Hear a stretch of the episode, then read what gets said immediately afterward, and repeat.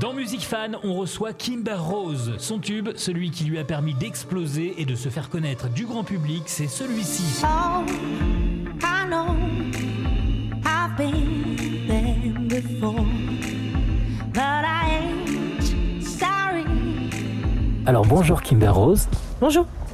Alors au départ, tu devais pas du tout être chanteuse, tu devais être profileuse. On, on dit ça, profileuse On, on dit comme ça. Mon premier rêve, ça a toujours été la musique. Et c'est après, en fait, c'est plus tard que c'est venu cette idée. euh, elle devient profileuse, mais euh, ça m'a vite passé. Donc au départ, euh, Kimber Rose, c'était un groupe, Kimber, ton, ton prénom, et puis euh, Ose comme euh, Osons, allons-y. Et du coup là maintenant, t'es es, parti en solo. Je crois que ça faisait partie de mon chemin, de mon destin. Et puis j'avais à un moment peut-être envie de m'exprimer davantage, de prendre davantage de place, de tenir les rênes et, euh, et d'assumer ce projet à bout de bras euh, 100%. Comment est né euh, Back on My Feet C'est- optimiste, alors c'est une chanson optimiste, mais dedans il y a quand même des, des peurs. Tu vas nous expliquer en fait ce, ce mélange d'optimisme et, et- et de, et de crainte. Alors dans Back on My Feet, euh, c'est plus un regard sur euh, justement ces moments dans la vie où on a la sensation de glisser et où on se relève plus fort. Et ça peut paraître euh, un peu cheesy comme, comme, euh, comme discours, mais je crois que ça, ça peut parler à tout le monde. Il y a toujours des moments dans la vie où on, on se sent un peu moins fort que d'autres. Et euh, pour moi, c'était important voilà, de, de décrire quelque chose, de, de revenir avec une chanson euh, qui se porte vers l'avenir et qui se porte aussi surtout vers l'espoir. Voilà. Il y a une autre chanson que moi j'ai bien aimée, Only Lesson. C'est une chanson qui, qui parle des échecs qui se transforment en force.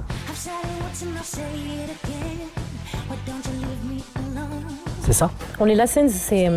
Il y a une phrase qui revenait souvent dans ma vie, euh, que je disais souvent avec mon petit frère, avec qui on a écrit cette chanson. C'est que les, échecs, justement, les choses en tout cas qu'on a l'impression d'avoir. euh, de ne pas avoir réussi dans la vie, peuvent aussi être vues comme des leçons plutôt que comme des échecs. Et, euh, et j'avais envie d'écrire là-dessus. Et puis, j'ai vécu un moment dans ma vie assez difficile, dans une relation amoureuse qui se finissait et qui se finissait très mal. Et justement, j'avais envie de voir ça comme une leçon pour moi, comme quelque chose qui me donnerait des clés euh, pour la suite de ma vie euh, sentimentale et, personnelle. Donc euh, c'est comme ça qu'est née cette chanson en fait. Pour moi, c'est une chanson qui, qui vraiment qui symbolise la sublimation, c'est-à-dire prendre quelque chose qui n'est pas forcément très beau et essayer d'en faire quelque chose de joyeux qui donne de la force, du peps et, et qui donne envie de, se tourner encore une fois vers l'avenir. Alors sur cet album, dernier album, il y a Sofiane Pamar. Forcément, un grand artiste, moi que j'aime beaucoup visuellement aussi, c'est c'est magnifique hein, visuellement ce qui ce que ce qu'on peut ce qu'on peut voir notamment sur YouTube.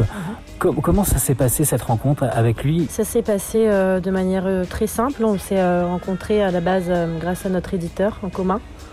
Et, et puis on s'est dit qu'on allait faire une session de studio et puis on l'a fait. Et, et ça a été une effervescence artistique extrêmement puissante puisqu'on a écrit, je crois, ce jour-là, une quinzaine de chansons.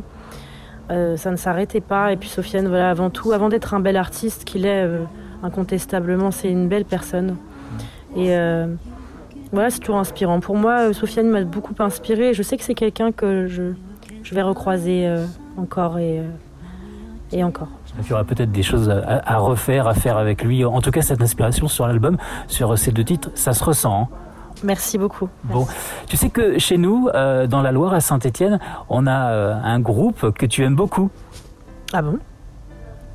Un groupe de musique? Ouais. Je sais pas. À Saint-Étienne, il y a un quartier qui s'appelle. Terre Noire. Ah, ouais, je les adore. Jusqu'à mon dernier souffle, je voudrais faire le bien. Magnifique. C'est, euh, pour moi, c'est un des groupes français les plus excitants de, de la période actuelle. Ouais. Je les aime beaucoup. Alors, euh, je les ai découverts grâce à YouTube.